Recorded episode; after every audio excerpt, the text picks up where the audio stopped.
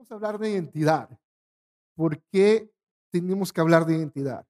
Y, y esto es lo, interesante. La identidad es la forma en cómo, cómo nos vemos a nosotros mismos. ¿Ok?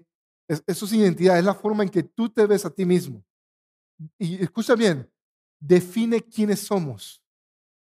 La identidad define quiénes somos. Y quiénes somos define el cómo nos comportamos. ¿Ok? Quiero que comprendas eso. Por eso es importante hablar de identidad, porque la identidad va a definir quién eres tú y también quién eres tú define cómo te comportas. ¿Ok?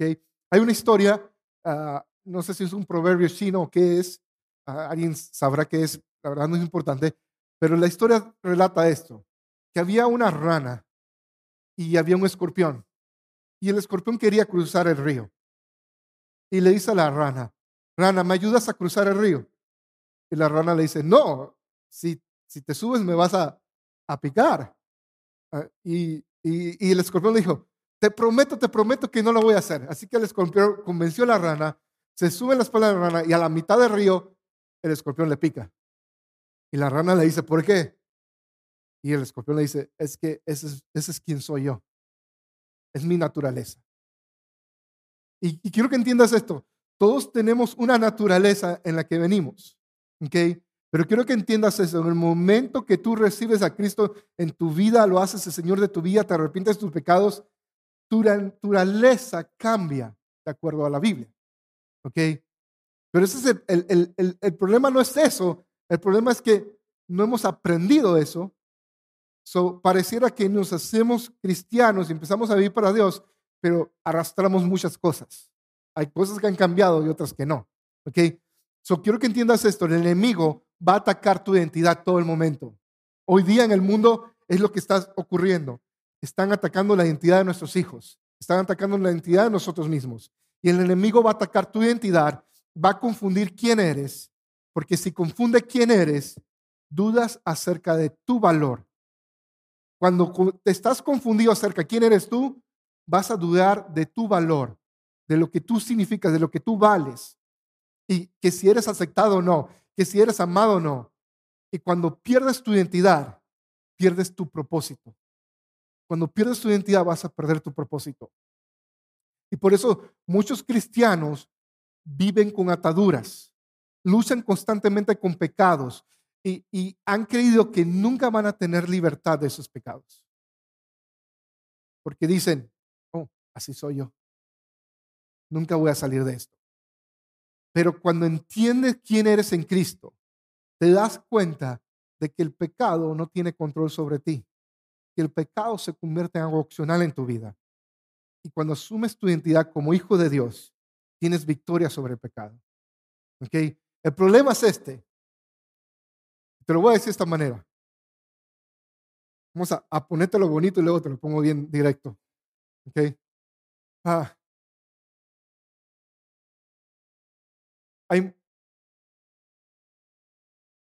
imagínate que yo te doy un uniforme de policía, ¿verdad? Y te vistes como policía, ¿ok? Quizás, y, y te pones afuera en la calle a patrullar, ¿ok? Y hay un robo, ¿qué vas a hacer? Yo voy a correr, ¿ok? El único que va a hacer algo va a ser César porque fue policía, ¿ok? Pero pero, pero un policía responde a situaciones porque tiene el entrenamiento. ¿Ok? Nunca fue policía desde que nació. Hay unos niños que dicen, yo quiero ser policía. Pero aún así no sabe cómo responder a situaciones porque tienes un entrenamiento. Y el asunto es este. Quiero que entiendas esto. Hay muchos cristianos que usan la vestidura de un cristiano, pero no, no saben ser cristianos. Y ese es un problema muy grande, porque no, no entiendes quién eres. Y eres cristiano, vas a ir al cielo, pero no te comportas realmente o, o, o, ante situaciones reaccionas como una persona del mundo.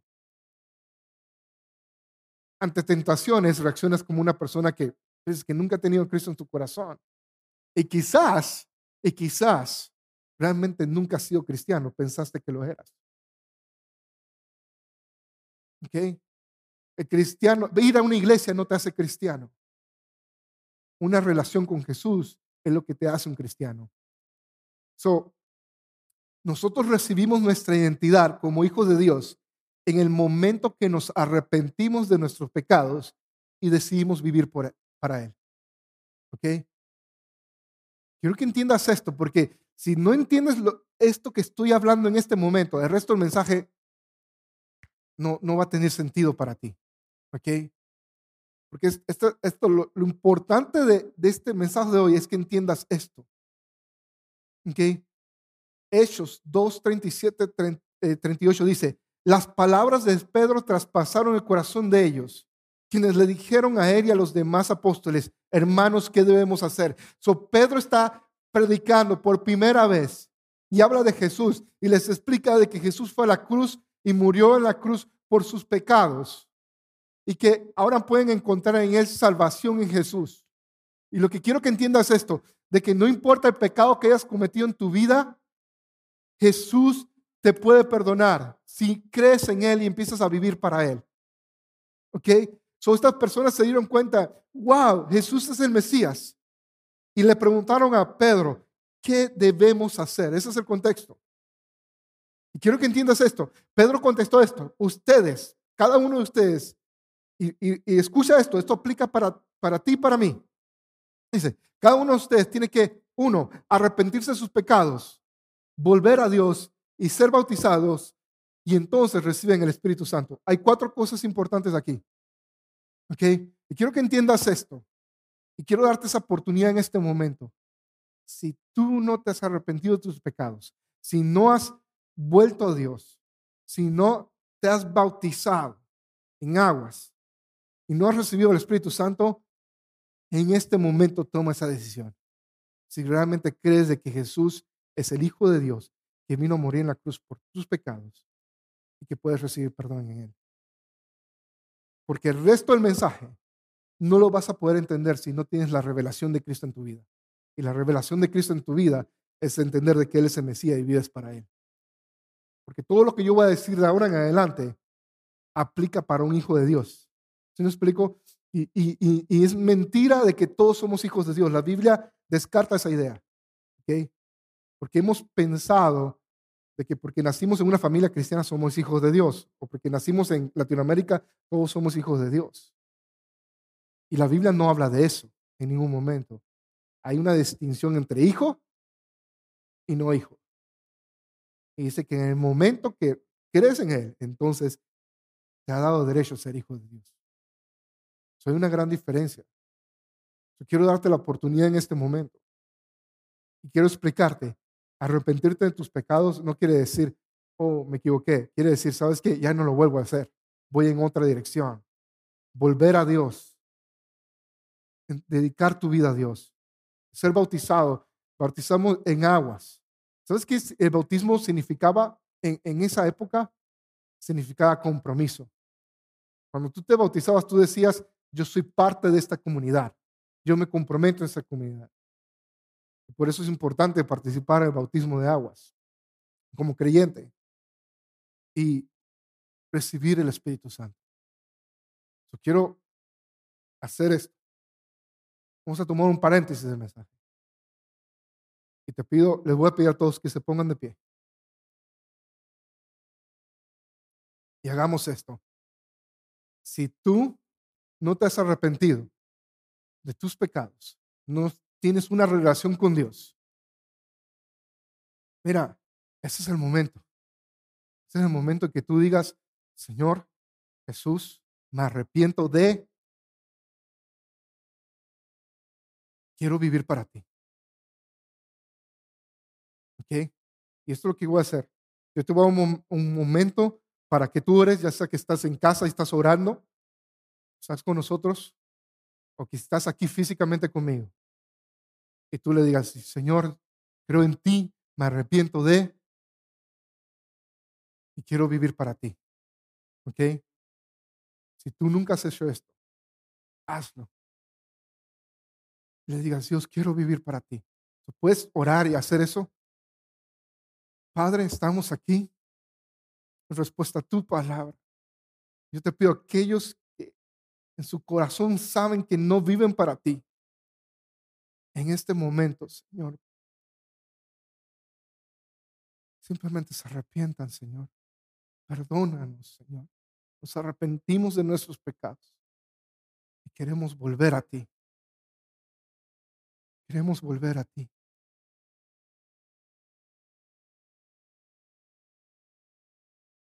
Queremos volver a ti. Tu nombre, Jesús. Amén. Puedes tomar asiento. Al final del mensaje, vamos a orar para aquellos que dicen, ¿sabes qué? Yo, no, yo quiero recibir el Espíritu Santo porque hoy oré. Ya sea que estás eh, eh, viéndonos en línea o estás aquí. Vamos a orar para que recibas el Espíritu Santo. ¿Ok? Y si, y si nunca te has bautizado en agua, ¿ok? Hoy mismo te podemos bautizar, mañana pero necesitas hacerlo. ¿Ok? Y tenemos en el edificio al lado la, el bautismal. ¿Ok? Pero entiende esto.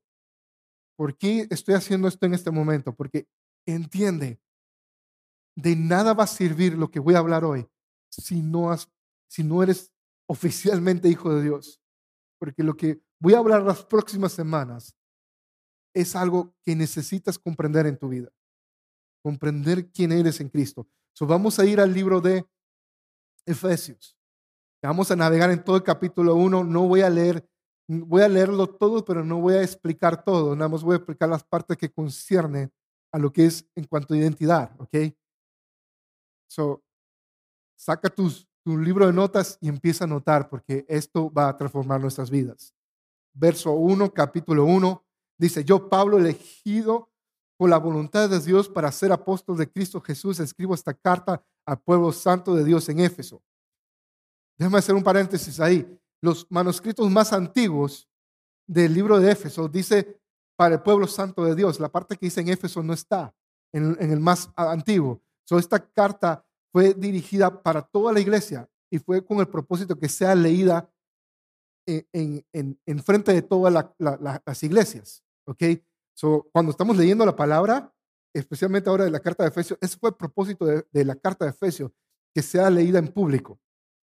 Y dice, fieles seguidores de Cristo Jesús, como somos, son ustedes, somos nosotros, que Dios nuestro qué? Nuestro Padre y el Señor Jesucristo les den gracia y paz. Toda la alabanza sea para Dios, el Padre de nuestro Señor Jesucristo, quien nos ha bendecido con toda clase de bendiciones espirituales en lugares celestiales. ¿No has bendecido qué? Con toda bendición espirituales en lugares celestiales. eso es muy importante.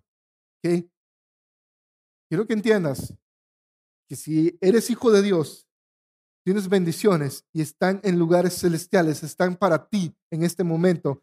¿Por qué? Porque estamos unidos a quién? A Cristo. ¿Ok? Porque estamos unidos a Cristo, tenemos acceso a todas esas bendiciones. ¿Ok?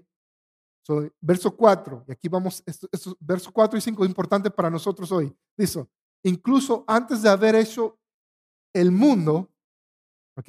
Incluso antes de haber hecho qué? El mundo, Dios qué?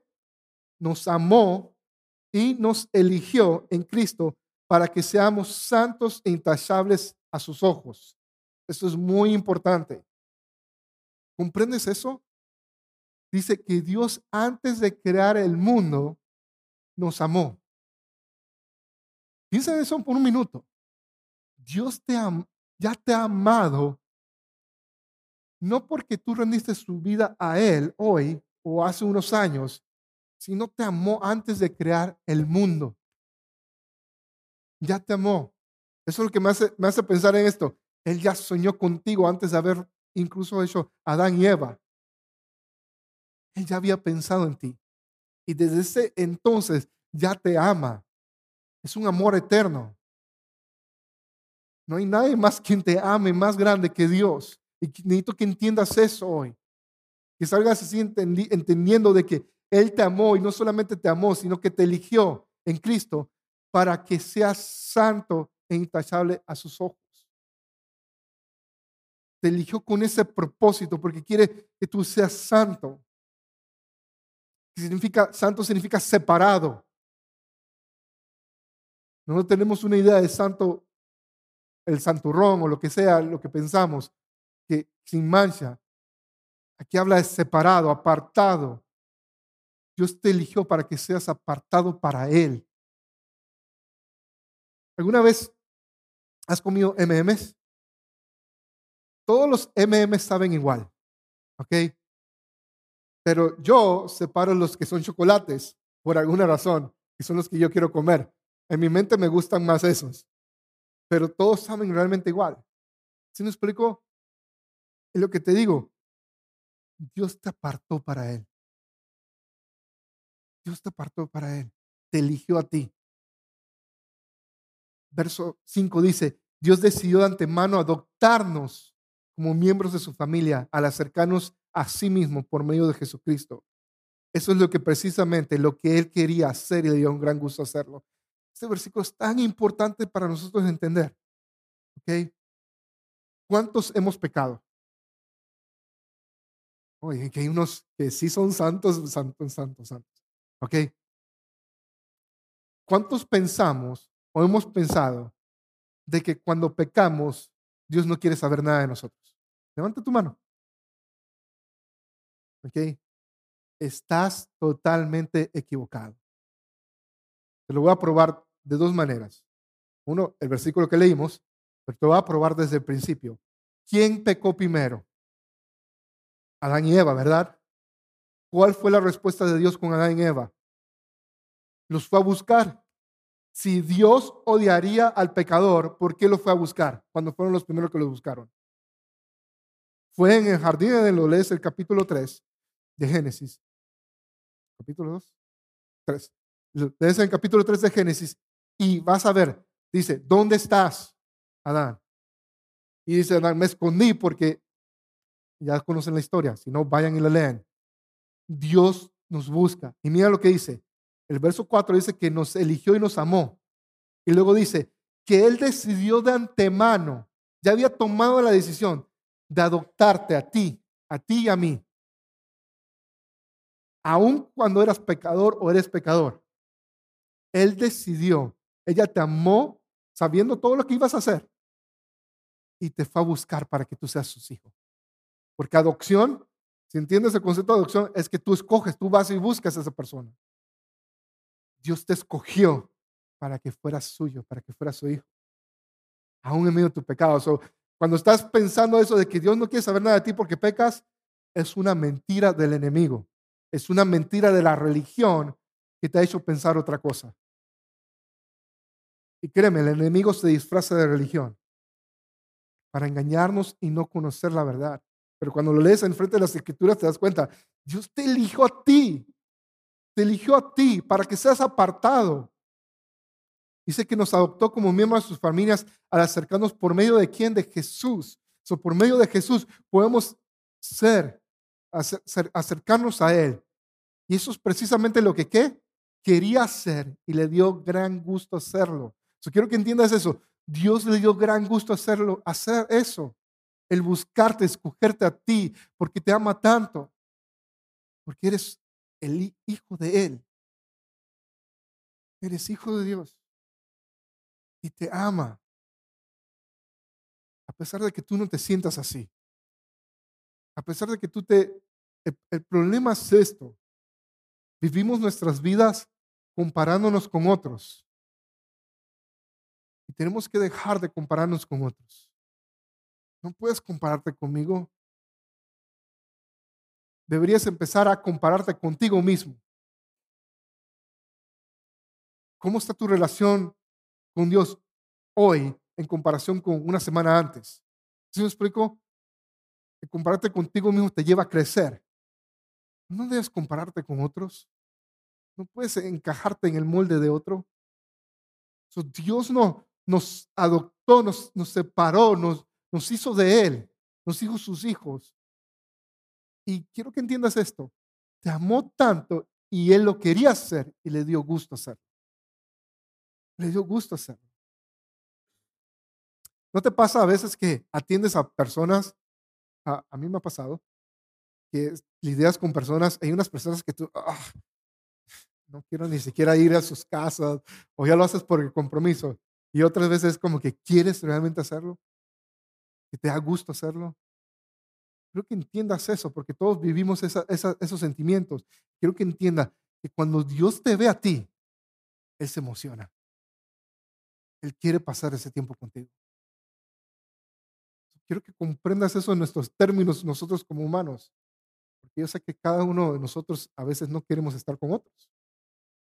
Y entiendo eso, pero entiende de que Dios le place, Él le encanta estar contigo, aunque no te sientas digno Verso 6 dice, de manera que alabamos a Dios por la abundante gracia que derramó sobre nosotros y los que pertenecemos a su Hijo amado. Se ve la distinción aquí, hace una separación, lo que les pertenecemos a Él, a su Hijo amado.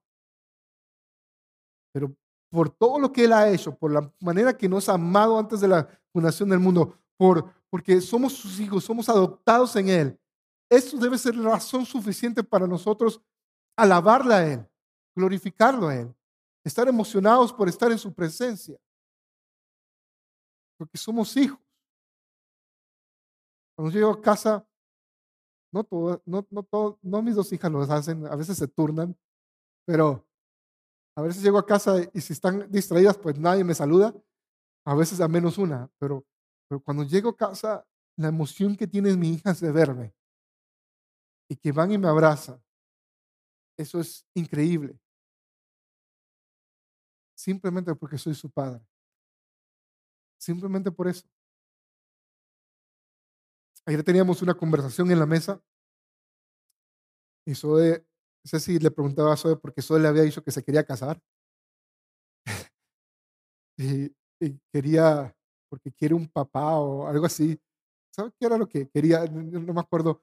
Pero al final, al final de la conversación que teníamos, yo le digo a Zoe, te voy a amar siempre. Y ella también me responde de la misma manera. Pero ella decía que ella se quería casar porque quería siempre amar, ¿verdad? Esa es la razón que se quiere casar. No sabe qué significa eso aún. Pero era, la decisión de ella era porque quiere siempre amar. ¿Ok? Y quiero que entiendas esto. Dios siempre te ama. Aún en el lugar más bajo que estés en tu vida te ama. No está contento con lo que haces a veces, pero eso no quita el hecho de que te ama. Cuando mis hijas hacen un mugrero, yo no estoy contento con ellas, pero las amo. Detesto el mugrero, pero la amo a ella. Y a veces que, que, que soy la estamos disciplinando, regañando y, ella se, pone triste. Y yo le digo, ¿qué pasa? Es que ya no me amas. Y le tengo que explicar, soy ven, quiero que entiendas esto. Papá te ama sin importar si haces caso o no. Y lo mismo sucede nosotros como, como cristianos, como hijos de Dios. Pensamos de que si la regamos ya Dios no nos ama. Y no entendemos lo profundo y lo grande que es el amor de Dios por nosotros. Y tenemos que entenderlo porque entender esto que estamos hablando hoy define cómo nos vamos a comportar. Porque entender esto es nuestra identidad como hijos. Quiero que entiendas esto. Tú eres un hijo de Dios si has rendido tu vida, si te has arrepentido de tus pecados. Y estás viviendo para Él. Eso te hace hijo de Dios. y Dios te ama.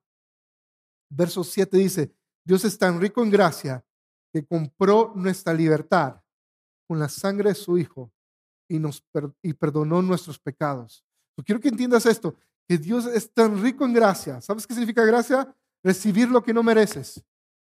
Dios es tan grande en darte lo que tú no mereces, que porque no merecíamos nuestra libertad del pecado. ¿ok? No merecíamos salvación porque le fallamos, pero porque es tan rico en gracia, Él compró nuestra libertad. Entiende esto, tú no tuviste que hacer algo para, para, para volver a Dios. Él hizo todo el trabajo.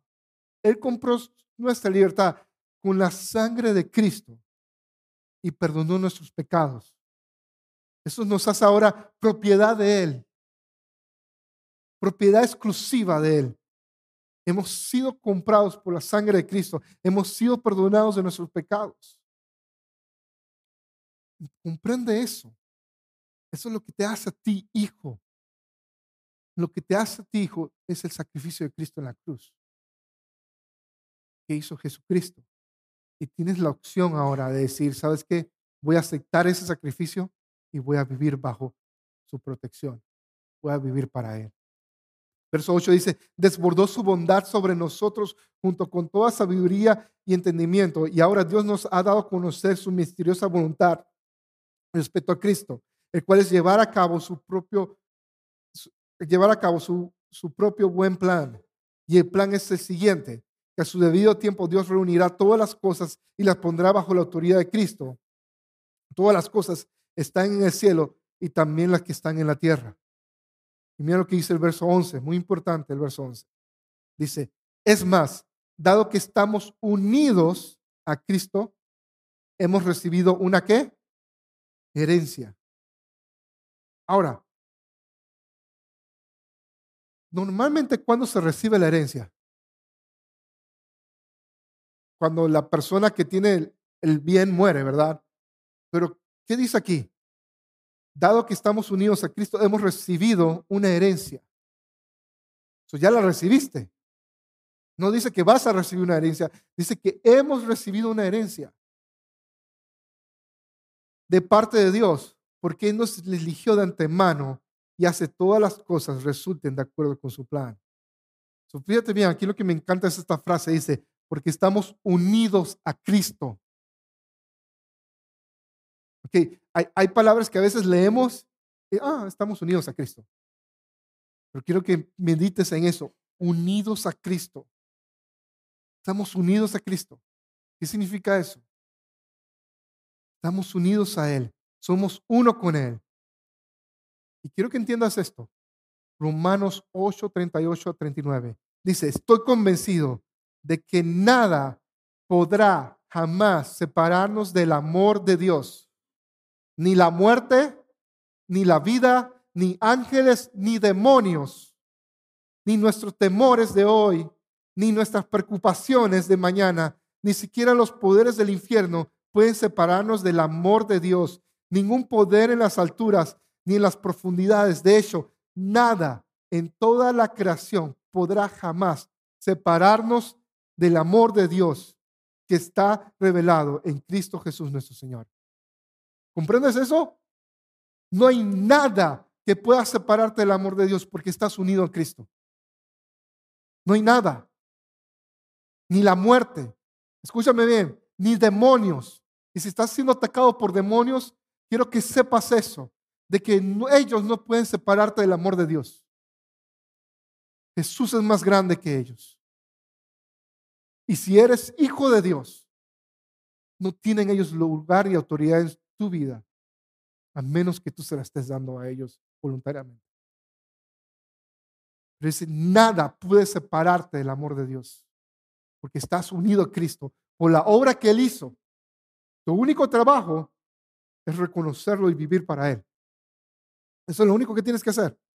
Él hizo el trabajo de, de hacer todo el sacrificio para que tú puedas vivir con Él. ¿Por qué? Porque te amó desde antes de la creación del mundo por esa razón.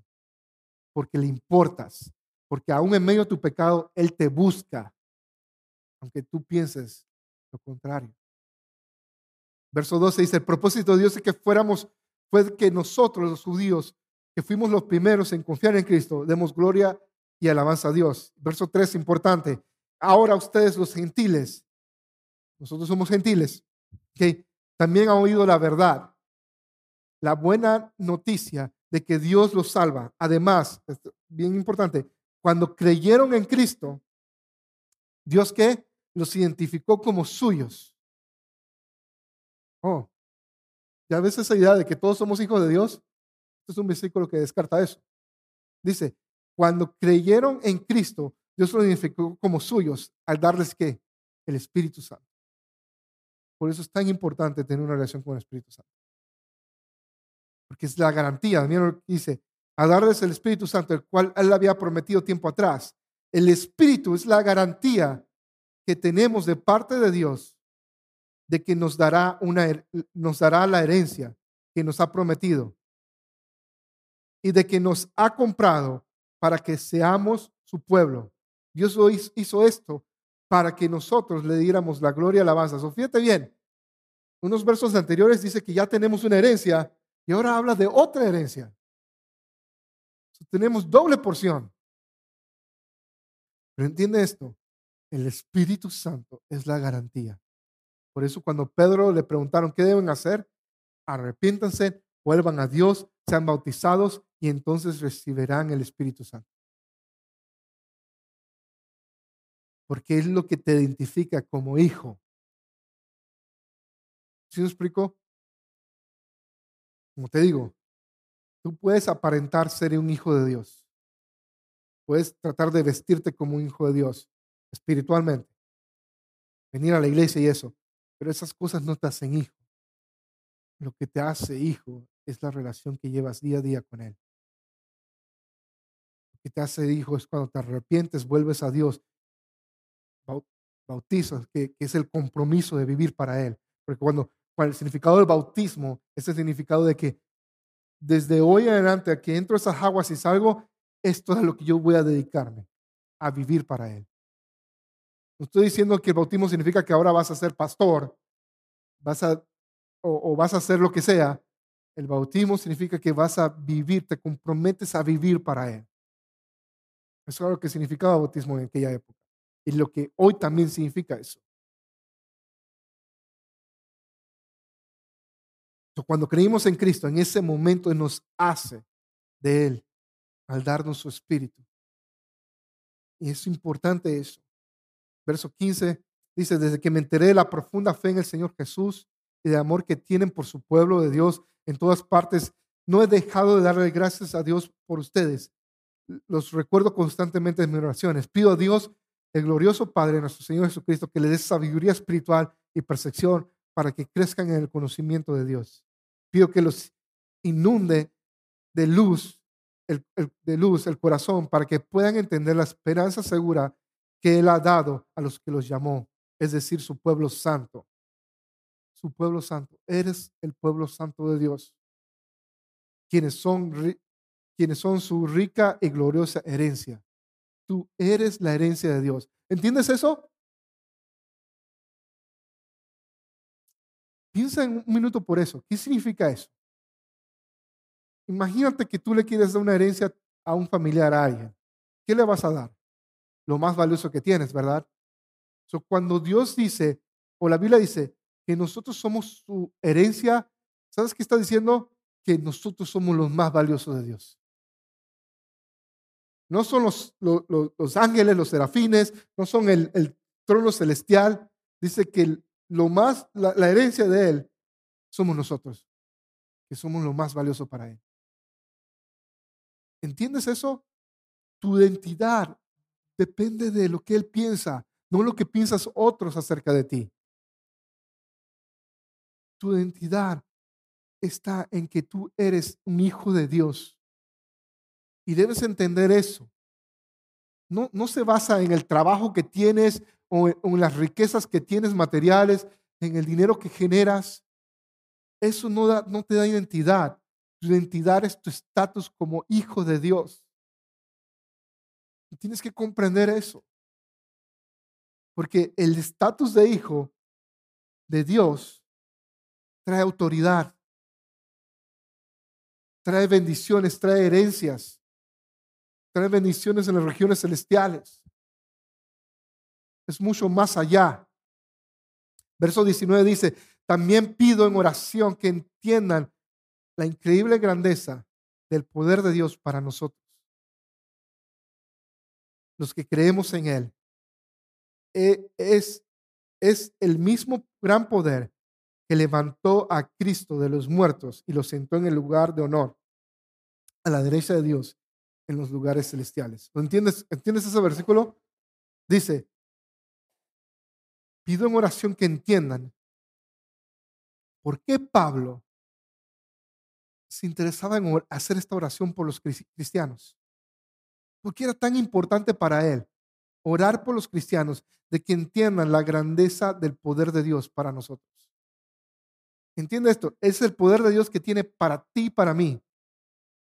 ¿Y cuál es ese poder? El mismo poder que Dios usó para levantar a Cristo entre los muertos, lo tiene a favor de nosotros. Si eres hijo. ¿Sí me explico? Si te has arrepentido.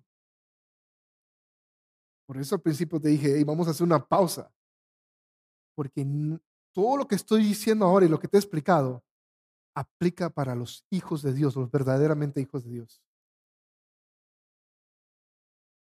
Y si no eres hijo, no aplica para ti. Pero ahora que ves el beneficio, puedes decir, Dios, realmente me quiero arrepentir, porque yo quiero ser parte de esto, yo quiero sentir ese amor eterno. Ese increíble poder de Dios que resucitó a Cristo lo tiene para nosotros. Verso 21 dice, ahora Cristo está muy por encima de todo, sean gobernantes, autoridades, poderes, dominios o cualquier otra cosa. No solo es en este mundo, sino también en el mundo que vendrá. hablando de la, de la, de la autoridad que tiene Jesús. Dios ha puesto todo bajo la autoridad de Cristo, a quien hizo cabeza de todas las cosas para el beneficio de la iglesia. Y la iglesia es el cuerpo de Cristo. Nosotros somos la iglesia, cada uno personalmente, no el edificio. La iglesia es el cuerpo de Cristo.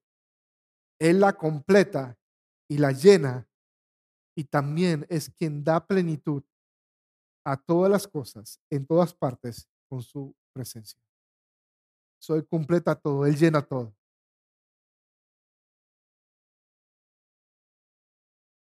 Quiero que entiendas esto. Somos hijos de Dios. Uno, Dios te ama antes de haber creado todas las cosas. Dos, nada puede separarte de ese amor. Nada puede separarte. Tu valor depende de lo que Dios piensa de ti. ¿Comprende eso? Hemos sido adoptados. Y esto es bien interesante porque en la adopción romana significa que ya nunca más puedes ser adoptado otra vez, que pertenece a esa familia. Dios, Dios le dio un gran gusto hacer eso. Él quería hacer eso. Él quería adoptarte, Él quería que tú experimentaras todo el amor que Él tiene por ti.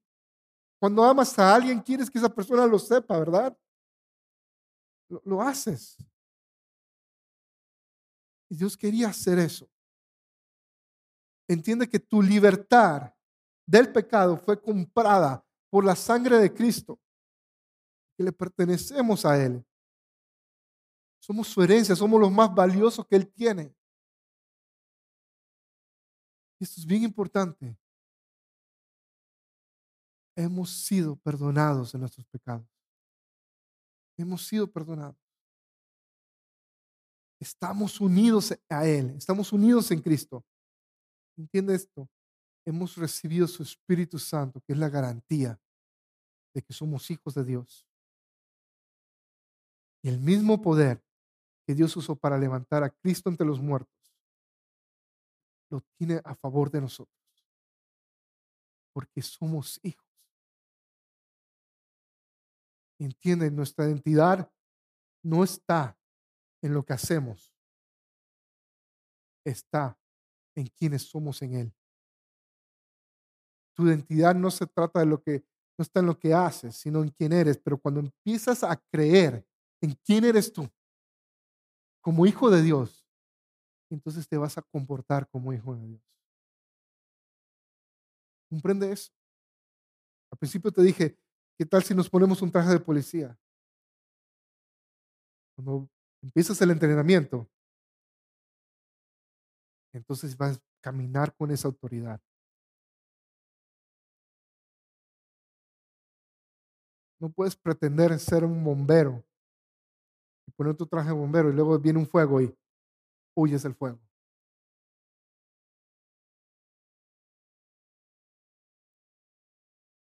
Pero eres hijo de Dios. Y si no comprendes lo que significa ser un hijo de Dios, no vas a poder vivir como un hijo de Dios. ¿Entiende esto? En mi casa somos la familia Bosman. Cada familia hace las cosas diferentes. ¿Comprende eso? Cada familia hace las cosas diferentes. Si tú vienes a vivir en mi casa, yo voy a hacer las cosas diferentes como tú los haces. Hago el guacamole, la pasta, lo que sea, todo lo hago diferente que tú. Muy probable. Probablemente no. Pero hay algo que nos identifica a nosotros como la familia Bosman. ¿Y sabes qué? Eso es con lo que mis hijas van a crecer. Y van a, van a tener su, en su ADN, en su forma como la hemos formado, su forma de comportarse es como la, un Bosman. Pero ¿sabes qué pasó? Cuando Zoe y Gia nacieron, ellas no sabían lo que significa ser un Bosman. Le estamos enseñando lo que significa ser un Bosman. Le estamos enseñando a ellas lo que significa ser una familia que ama a Dios. ¿Sí me explico? Están aprendiendo eso y eso forma la identidad de ellas. Empiezan a comportarse de acuerdo a eso. Lo que quiero decir es esto. El momento que te arrepentiste y empezaste a, a querer vivir para Él, necesitas aprender lo que significa ser ahora un hijo de Dios. Necesitas entender eso. Y perdóname si nadie te había hablado de esto antes. Pero eso no es una excusa para decir, oh, pero es que ya soy así.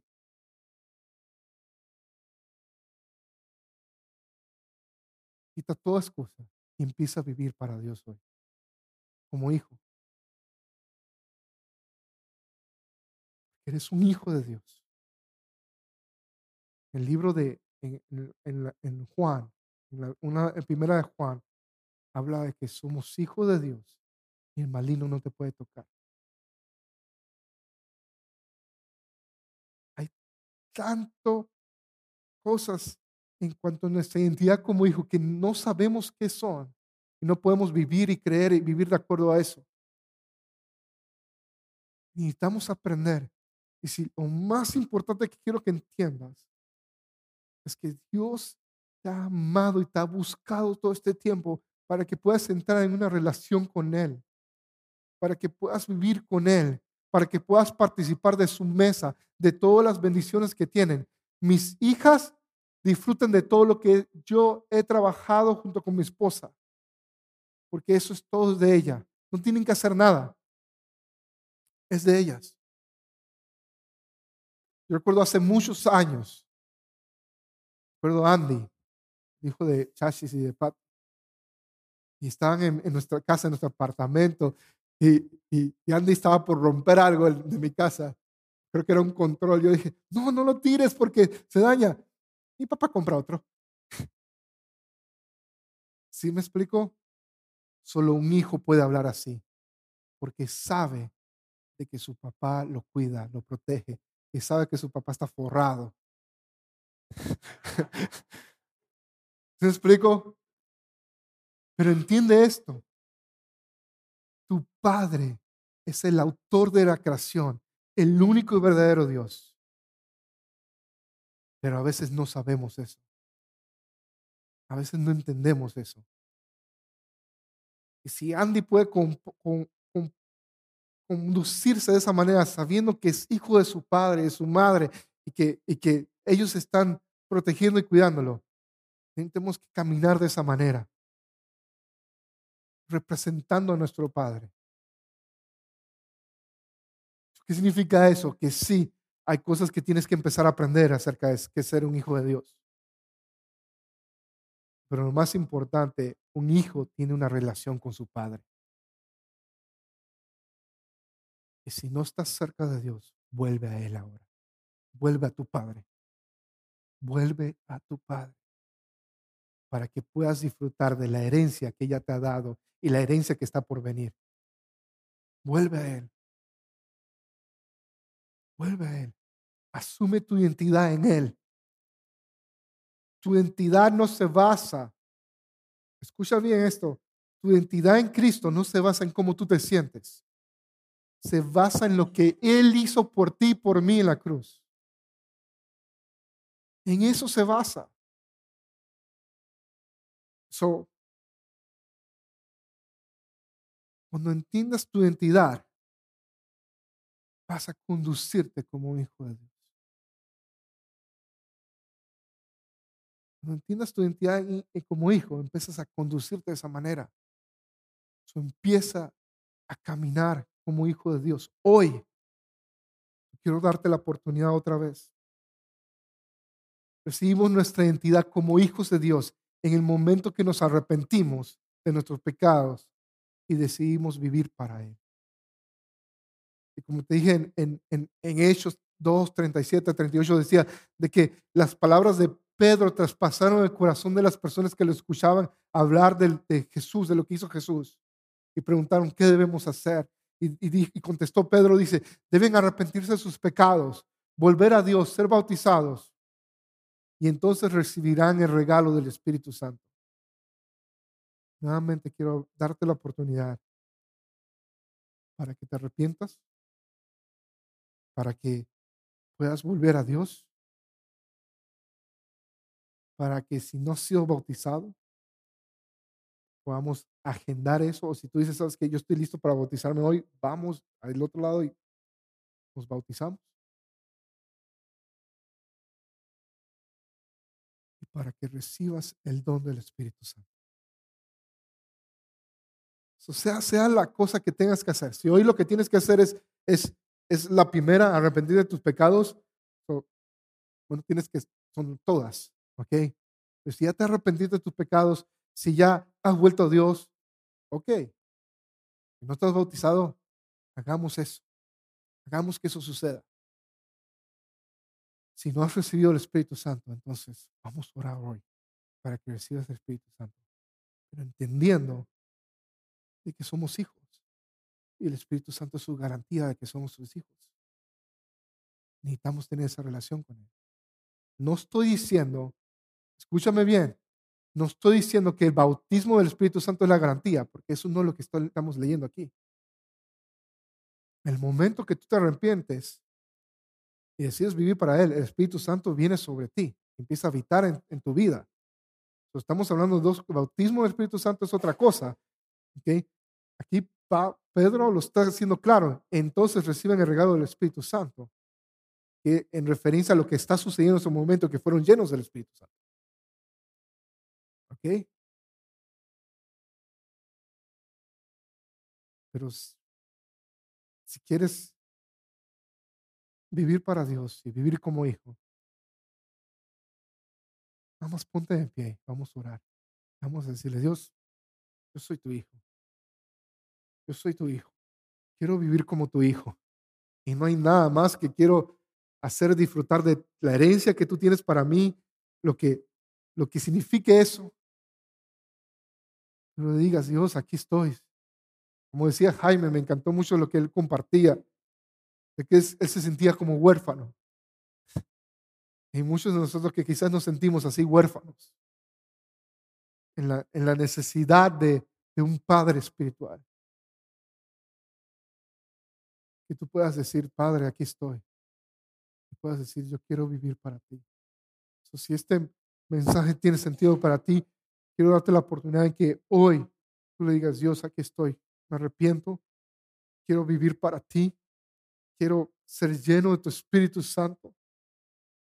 Y simplemente recibir de ti, Señor. Quiero, quiero, quiero caminar en la seguridad que soy hijo tuyo. ¿Ok? Vamos a hacer esto. Si tú quieres, necesitas recibir la llenura del Espíritu Santo, pasa aquí al frente para que oremos por ti, porque dice la Biblia que ponemos manos y oramos de que reciba del Espíritu Santo. Si, si lo único que tú dices, sabes que yo tengo que arrepentirme y volver a Dios, quiero que hagas esa oración y le digas, Dios, aquí estoy, arrepiento. Y si, y si simplemente no, simplemente acepta la realidad de que eres amado por Dios. ¿Ok? So podemos hacer esto. Padre, en el nombre de Jesús, Espíritu Santo, yo te pido en este momento que tú toques la vida de cada persona que nos escucha o nos ve en línea. Que tú toques cada persona que está aquí, Señor. Ellos puedan tener la seguridad de que son tus hijos, Señor. Que puedan caminar en la seguridad que son tuyos. Que toda mentira que ellos han aprendido acerca de ti sea borrada y que hoy entiendan de que son amados antes de la fundación del mundo, que tu amor hacia ellos no depende de su rendimiento, sino depende de lo que ya tú hiciste en la cruz por nosotros.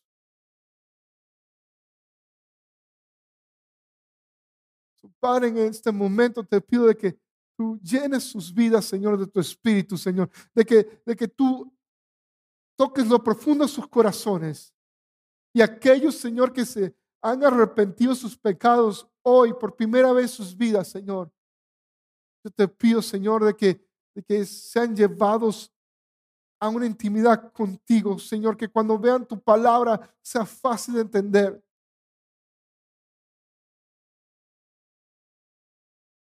Yo te pido, Espíritu Santo, en este momento que tú los llenes de ti, Señor. Y ellos puedan caminar en tu presencia.